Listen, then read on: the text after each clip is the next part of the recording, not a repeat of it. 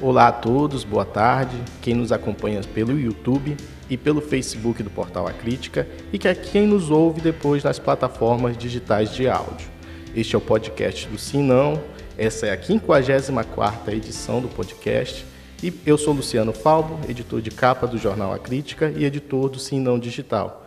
Me acompanha hoje nesta edição o editor executivo do portal A Crítica, Dante Graça. Boa tarde, Dante. Olá, Falbo. Boa tarde, boa tarde a todos e todas que nos acompanham. E o nosso entrevistado de hoje é o ex-prefeito de Coari, Adair Filho, que também é pré-candidato a deputado federal. Boa tarde, prefeito. Boa tarde, Luciano. Boa tarde, Dante. Quero agradecer a todas as pessoas que estão nos acompanhando aí. Para mim é uma honra, uma satisfação enorme poder contribuir com essa entrevista aqui com vocês. Certo. O senhor está afiliado, está há pouco, pouco tempo filiado no novo partido, Republicanos. Qual, qual que foi o cálculo feito para ingressar nessa legenda, que já tem um, um, deputado federal, né, tem um candidato bem votado? Qual foi o cálculo que o levou a, a, a se filiar a esse partido? E o senhor acredita que haverá condições do partido eleger dois? Bom, na verdade não, não houve nenhum cálculo específico que houve foi uma escolha. Eu escolhi o Republicanos porque é um partido conservador, que defende os princípios da família brasileira. Então, foi mais uma questão de princípios do que de cálculo. Mas eu acredito que o partido esteja muito bem organizado. Nós temos nomes é, de peso que vão somar muito nessa campanha. Uh, temos um deputado de mandato já, o deputado Silas Câmara, dois deputados estaduais, o deputado João Luiz, a deputada Maiara Pinheiro. Então, eu acredito que com um trabalho bem feito, dê para eleger dois deputados federais sim, uma bancada grande de deputados estaduais. A sua irmã, né, o senhor citou ela agora, a deputada Maiara Pinheiro, foi a mulher mais votada, ele teve uma votação super expressiva na eleição de 2018 para deputada estadual. Né, e era a primeira eleição dela naquele momento, né, a primeira vez que ela disputava. É a sua primeira disputa para deputado federal. Né? O, senhor, o, senhor, falou que não fez cálculo para chegar no partido, né, foi mais por uma questão ideológica, mas nessa avaliação, nessa comparação com a primeira experiência da sua irmã, dá para ter uma expectativa de votos para o senhor ficar satisfeito e dizer, olha, não, eu fiz isso, se deu para entrar, tudo bem, não, não, deu, tudo bem, mas tem uma expectativa, uma estimativa ali de trabalho com base nessa votação, por exemplo, que a Maiara teve? Bom, é claro que a gente tem as nossas bases, né, o nosso grupo político, mas a gente vem fortalecendo cada dia que passa muito, muito mais fortalecendo as nossas bases, criando novas bases, é, conquistando novos aliados e assim a gente vai fortalecendo nosso grupo e fortalecendo a nossa campanha, nossa pré-campanha eleitoral, né? Então acredito que com o trabalho que a Maiara já tem realizado no estado, o grupo que nós temos já muito bem consolidado, é claro que a votação dela, 52 mil votos, 51 mil votos, acredito eu que não seria o suficiente para me eleger como deputado federal. Então, eu tenho sempre buscado avançar, porque não vai ser uma briga fácil, é uma briga muito difícil e a gente tem que estar preparado, né? É, não temos nenhuma garantia de êxito nem de vitória. O nosso, a nossa garantia é o trabalho. Então, vamos continuar trabalhando dia após dia para que a gente possa atingir o nosso objetivo, alcançar uma vaga na, na Câmara Federal.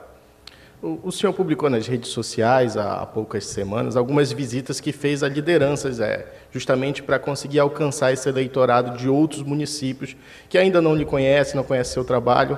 É, quais são assim as principais calhas, os principais municípios que o senhor já, já tem uma atuação, já tem um, um, um trabalho ali pré-eleitoral para conseguir é, arregimentar esses votos?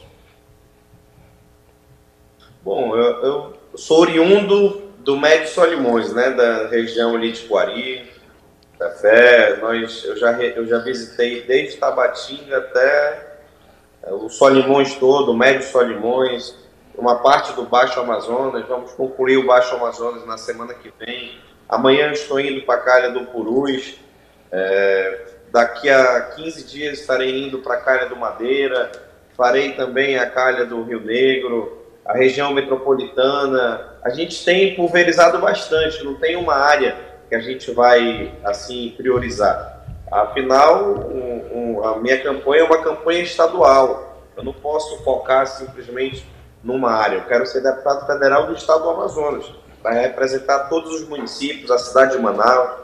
Então, o meu objetivo é visitar o estado por inteiro e fazer um trabalho contundente, em geral, que possa beneficiar coletivamente o estado do Amazonas. A, a sua família. Você estava tá falando. Ah, não, eu ouvi o retorno ali, por isso que eu achei que o Fábio estava falando aqui. É, a sua família tem esse histórico muito forte lá em Coari, nessa região né, ali do Médio Solimões, como o senhor falou. Mas quando a gente chega aqui, pelo menos falando por Manaus, existe um desgaste em torno da imagem do seu pai, pela situação que aconteceu, por ter sido preso, ter sido envolvido em algumas situações. Quando o senhor visita esses outros estados, Existe, outros estados não, outras regiões aqui do Amazonas, existe alguma situação, alguma rejeição ao nome por conta disso?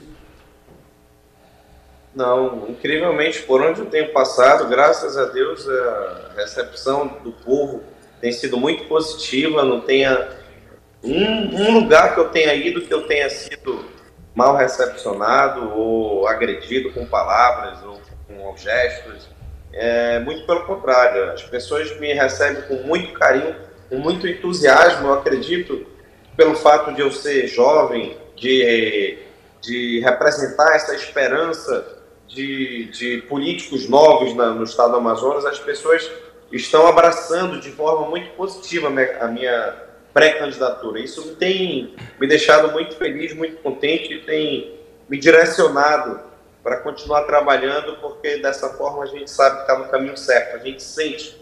O, o povo é o maior termômetro da, do político. Então a gente sente isso nas ruas, nas reuniões, nas nossas caminhadas. E eu fico muito feliz por ter sido recepcionado tão bem nos lugares por onde passei. E aonde não passei, as pessoas querem que eu passe. Então, eu acho que graças ao trabalho todo que eu realizei no município de Coari, as pessoas sempre acompanhar através das redes sociais.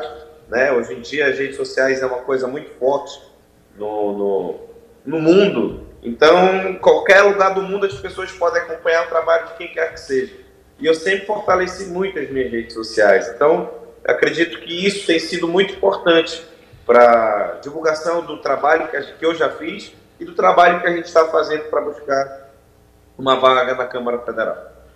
Prefeito, o, o, Dante falou sobre um, uma possibilidade de desgaste da, do, do, do, clã, da família Pinheiro em outras localidades aqui na região metropolitana. O senhor disse que não vê. E em Coari, o que, que explica a, a família ter tanta força, apesar de tantos reveses? É, um, um revés, pelo menos desse, seria capaz de sepultar uma, uma carreira política para sempre, mas pelo contrário. O clã Pinheiro sempre volta ao poder, sempre com, com, com muito apoio popular, é, alcança as eleições, as, as vitórias. O que, que explica na sua avaliação? Trabalho. Simplesmente o trabalho que o nosso grupo político realizou no município de Coari há mais de 20 anos. Nós nunca perdemos uma eleição ordinária no município de Coari. Nós vencemos as eleições de 2000 com meu pai, em 2004 meu pai foi reeleito, em 2008, nós fizemos o nosso sucessor, o Rodrigo Alves. Em 2012, meu pai retornou à prefeitura, foi eleito mais uma vez. Em 2016, eu fui eleito. Em 2020, eu fui reeleito. Em 2021, agora, o meu vice-prefeito à época, meu primo, Keito Pinheiro, foi eleito prefeito. Então, é, é mais do que claro a vontade do povo de ser administrado pelo nosso grupo político. O que aconteceram foram que diversas vezes a oposição nossa que existe em Coari chegou ao poder pelas vias mais sórdidas que existe na política, infelizmente, né? Antigamente, é, quando um prefeito era caçado, o segundo colocado assumia. Hoje em dia isso não acontece mais. Eu acho que isso foi um avanço muito grande da, do, da justiça eleitoral, né? Porque isso garante a, que a democracia seja respeitada. Então, o povo de Coari tem uma história muito bonita com o nosso grupo político.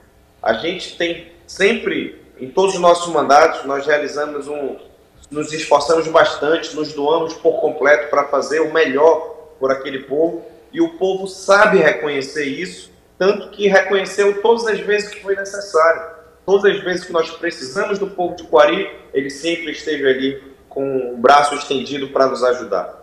E em retribuição a gente trabalha bastante para melhorar a vida do povo quariense. Eu acho que isso é um, um legado da nossa família, do nosso grupo político, que a gente quer expandir para todo o estado do Amazonas. Na, o senhor citou a eleição de 2021, a eleição que seu primo foi eleito, né, prefeito, que era seu vice-prefeito, houve um entendimento ali da justiça que o seu, a sua eleição caracterizava uma terceira, um terceiro mandato, né, da, do mesmo núcleo familiar, né, por ser parente direto, e acabou tendo que a necessidade de uma outra eleição. Nessa eleição do Keiton, é, você estava, o seu grupo estava é, confrontando o grupo que tinha o apoio do governador Wilson Lima, né, naquele momento. Né? Havia uma, uma chapa com o apoio do governador Wilson Lima e a chapa do, do seu grupo, né, que foi a vencedora. Como é que está hoje essa relação né, do grupo dos Pinheiro, né, do seu grupo, da, da sua irmã, do Keiton, enfim, de toda a família e do Republicanos, obviamente, já que foi o partido que vocês foram, com o governador Wilson Lima e com, como é que essas forças estão equilibradas hoje? Bom, a eleição de 2021 foi uma eleição muito dura. Foi uma eleição que é, usaram de todas as forças possíveis para nos derrotar, inclusive o governador.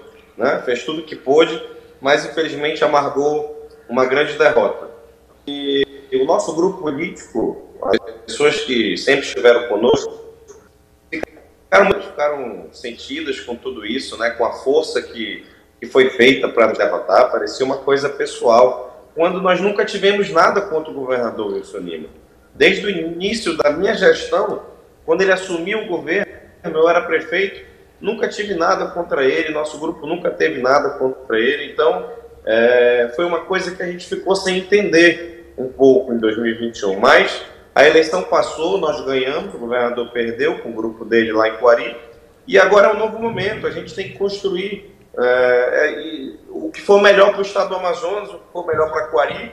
O Keiton tem uma relação boa com, com o governador, firmaram diversos convênios agora recentemente, convênios que vai melhorar a vida do povo quariense, se de fato for executado da maneira que foi alinhado.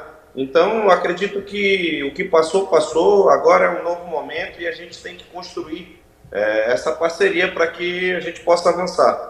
Mas o seu grupo nessa eleição vai estar do lado dele, vai estar do lado de outro candidato? Como é que está?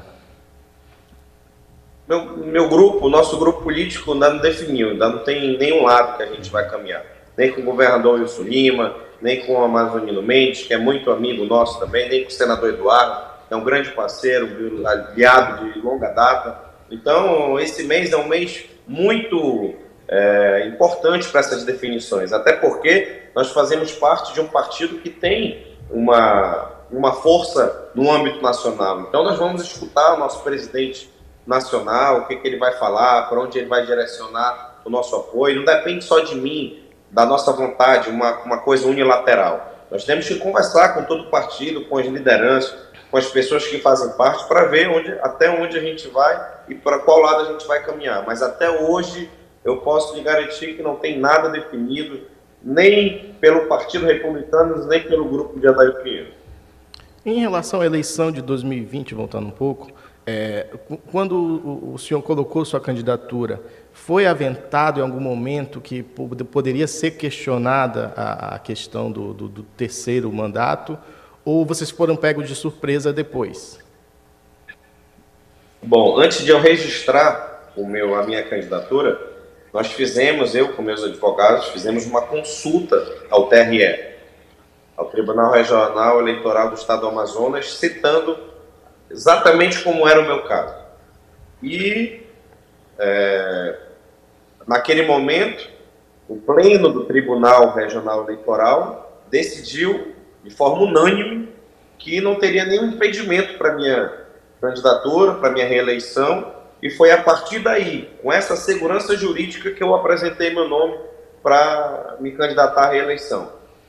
E aí houveram diversas discussões jurídicas, embates políticos, né, pressão, muita pressão no Tribunal Regional Eleitoral, que acabou culminando na, no entendimento de que seria um terceiro mandato consecutivo, mas eu não seria leviano com as pessoas que acreditam em mim, no nosso trabalho, nem no, no nosso grupo político, de ir para uma reeleição só por vontade, por um simples vaidade.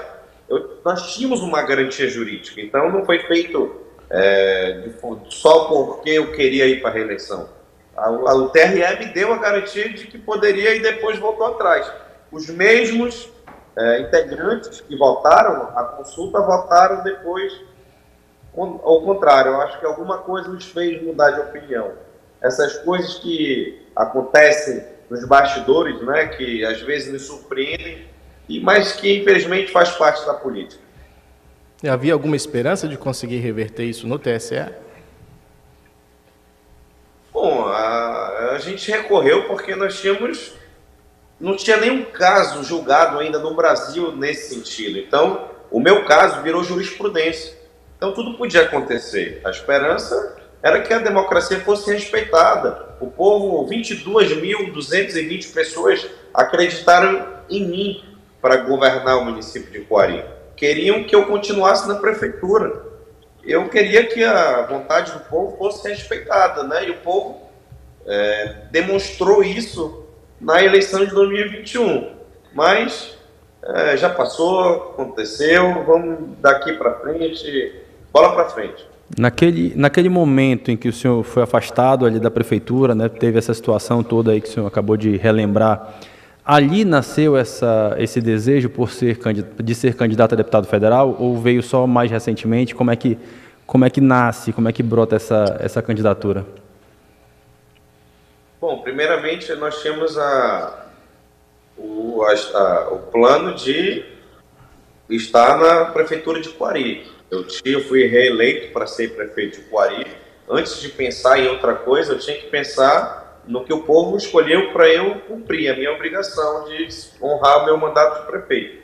Quando não foi possível mais, eu enxerguei, juntamente com o nosso grupo político, que a gente poderia alçar esse voo que é de necessidade do estado do Amazonas e dos municípios do interior, cidade de Coari, da, da cidade de Manaus, do estado como um todo. Então, quando acabou essa, essa embrólio jurídico do caso de Coari, foi que nasceu essa ideia da Câmara Federal. E, esse, e só para só não perder, então, naquele momento, né, o senhor era do, do Progressistas, né, era do PP, e era um partido que já tinha um medalhão ali, tinha o, o Atila Lins, que naquele momento era do mesmo partido. Eu imagino que faça essa. dê, dê essa, essa dúvida aí na hora do cálculo, né? Que o senhor disse que não fez cálculo, mas sempre nessas horas a gente acaba precisando fazer para entrar numa disputa. E aí depois essa, essa troca inicial foi por conta disso, enquanto o PP havia um pensamento depois de tentar formar uma chapa, porque o PP hoje não vai lançar chapa para federal, apesar de ser um partido gigantesco no Brasil. Né? O senhor tentou, antes de trocar de partido, formar essa chapa no partido que o senhor estava? Eu conversei com, com deputado Átila, que é meu padrinho de batismo, que eu tenho um carinho enorme por ele. Nós tentamos, conversamos, dialogamos bastante para tentar viabilizar essa, essa chapa na Câmara de deputado federal pelo Progressista, que é o partido onde eu iniciei minha vida pública, que eu tenho um carinho enorme, sempre abriram as portas para mim, desde a época que, quando doutor Garcia ainda era o presidente do partido, depois passou para o deputado Átila, mas infelizmente não foi possível, tanto que até o deputado Átila, que era o presidente Sim. do partido hoje, se encontra no PSD, no partido do senador Omar, e o Partido Progressistas hoje está com o vice-prefeito Marcos Roca, mas está completamente vazio, né? Tem só mesmo ele ali como figura é, para o partido não ficar sozinho, mas está muito enfraquecido no estado do Amazonas hoje. Esse foi um dos motivos para eu sair do partido, porque não havia condições nem viabilidade política de de, de construir uma chapa para federal nem para estadual. Coari, o seu reduto político, a cidade do senhor, é o município mais rico do interior do Amazonas, por causa do petróleo e do gás. É, qual foi sua posição em relação ao processo de privatização do polo de Urucu? Bom, primeiramente, não, o município de Quari não é o mais rico do interior. O mais rico é Presidente Figueiredo, proporcionalmente, é, de acordo com o que ele recebe, com a população que tem. Mas né? a, minha avaliação, a minha avaliação em relação a essa questão da privatização foi, para surpresa de muitas pessoas, de forma muito positiva. E eu vou lhe explicar por quê. Quando começaram a exploração do pré-sal, petróleo do pré-sal no, no Brasil, a Petrobras abandonou a exploração de petróleo e de gás nas, onde eles tinham a exploração em terra firme. E uma dessas, um desses polos que foram abandonados foi o polo de Urucu. Então, é, só ficou mesmo o investimento que já tinham feito. Não tem novas prospecções, novos investimentos de, de estudo para explorar mais petróleo, mais gás no, no município de Coari, enquanto é, tem-se informações de que há muitos, muito, muito mais poços de petróleo e de gás do que está sendo explorado hoje. Então, na minha avaliação, se uma empresa nova chega com vontade de fazer novas prospecções, novos investimentos, é claro que é, os investimentos vão retornar em forma de royalties, em forma de investimentos que certamente beneficiariam o município de Coari. Então, é, eu não vejo isso de forma negativa, pelo contrário, eu vejo de forma muito positiva, porque nós somos um estado muito rico que precisa de estímulo e de, e de muita assim vontade de explorar e de realizar. Não só no município de Coari, tem-se informações que tem petróleo, que tem gás em outros municípios também, mas precisa de investimento, de investimento externo que de fato passe a acontecer isso e a exploração se tornar uma realidade e trazer os benefícios para os municípios, assim como chegou os benefícios no município de Coari através do gasoduto, através de todo o investimento que a Petrobras fez há mais de 20 anos atrás e que até hoje o município de Coari colhe os frutos. Agora, prefeito, nessas eleições, né, eleições proporcionais, né, que tem características bem diferentes da eleição para prefeito, né, que é a eleição que o senhor já tem mais experiência, há uma, há uma certa tradição aí por parte dos parlamentares de defender bandeiras, né? Ao invés de fazer aquela campanha mais ampla, sempre tem um ou dois pontos ali que são principais, são colocados ali como a bandeira de campanha. O senhor já tem isso definido? Tem alguma é, algum ponto específico que o senhor pretende trabalhar durante a campanha para tentar angariar esses votos necessários? Bom, a minha principal bandeira é levar o desenvolvimento para o interior do estado do Amazonas, levar o desenvolvimento para as regiões periféricas da cidade de Manaus. É, eu acredito que com políticas públicas efetivas a gente possa fortalecer a economia do estado do Amazonas, criando e explorando novas matrizes econômicas, para criar uma, alterna, uma, uma alternativa socioeconômica para o estado do Amazonas, para nós pararmos de sermos totalmente dependentes da Zona Franca de Manaus. É claro que serei um grande defensor da Zona Franca de Manaus. A Zona Franca de Manaus é o que mantém a nossa floresta em pé, é o que mantém milhares de empregos aqui na cidade de Manaus e em alguns municípios também mas a gente precisa também levar essa autossuficiência financeira para os municípios, para o interior do estado, para, os bairros de Manaus. Então, o que a minha bandeira principal é levar o progresso e o desenvolvimento para todo o estado do Amazonas, consequentemente para os amazonenses. Em quem que o senhor vai votar para presidente e por quê? Eu estou avaliando essa questão, estou é, estudando toda essa briga que está se formando aí. Eu acredito que esse extremismo de ambas as partes não é positivo para ninguém, nem para nem a esquerda, nem para a direita, muito menos para o povo brasileiro. Né? Eu acredito que tem coisas boas, tanto da, do lado da esquerda quanto da direita. Esse extremismo é uma coisa muito assim agressiva no, ao meu ponto de ver, está virando uma briga desnecessária. Eu acho que a gente precisa avaliar bem, não só eu, mas como todos os brasileiros, no, o que, que a gente vai fazer com o nosso país e com o estado do Amazonas, porque o que a gente decidir, a gente vai ter que aguentar as consequências durante quatro anos. E se o senhor já fosse deputado federal hoje, o senhor seria da base ou da oposição ao governo Bolsonaro?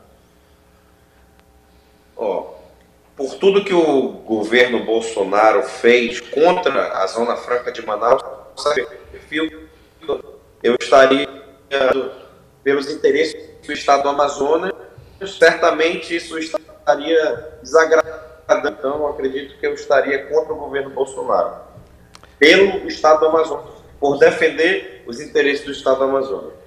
Quando a gente está falando dessa questão e como durante o senhor mesmo citou aí que o Eduardo Braga foi um aliado de longa data, inclusive do seu pai, e, e tem momentos ali em que ele, Lula e, e, seu pai estiveram todos juntos ali.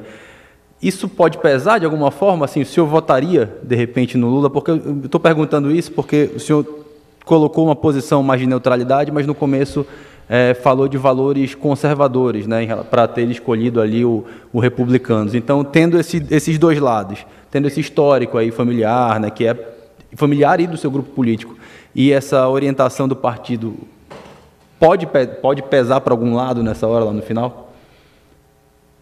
Bom, a orientação do partido é muito clara, né? O nosso partido é aliado do presidente Bolsonaro, vai caminhar com o presidente Bolsonaro, mas é, a gente tem os nossos princípios, as nossas, as nossas características, né? Eu, o presidente Bolsonaro defende muitas coisas que eu também defendo, né? Mas tem certos pontos que eu não, não sou de acordo com tudo que ele fala. Nem tudo que ele fala eu escrevo, por exemplo. Assim como nem o, nem o presidente Lula.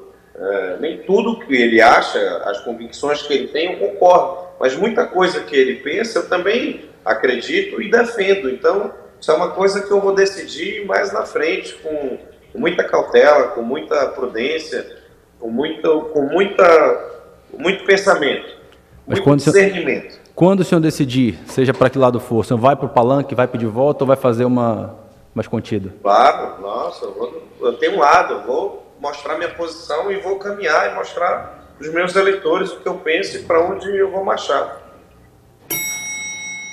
Tá certo. A gente vai se encaminhando para o fim, mas antes, a gente tem um momento aqui no podcast que a gente reproduz a coluna Sobe e Desce do jornal A Crítica, do Sim e Não. É, e o entrevistado ele vai ser o editor por um dia. Então, a gente propõe para o senhor, para o senhor subir uma, alguma situação ou pessoa que o senhor considere positivo e quem desce. Bom, para subir eu vou indicar o pré-candidato a deputado federal Adair Filho, que tem feito um belíssimo trabalho, uma pré-campanha maravilhosa, percorrendo os municípios, escutando a população, escutando as problemáticas para, no momento certo, apresentar a solução mais viável para melhorar a vida do povo amazonense.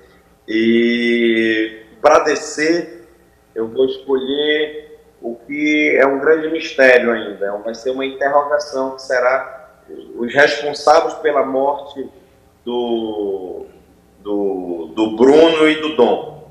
Do, foi um caso que virou é, notícia internacional e é uma coisa que não pode ficar assim por isso mesmo. Até porque o que aconteceu com eles acontece quase que diariamente no Rio Solimões.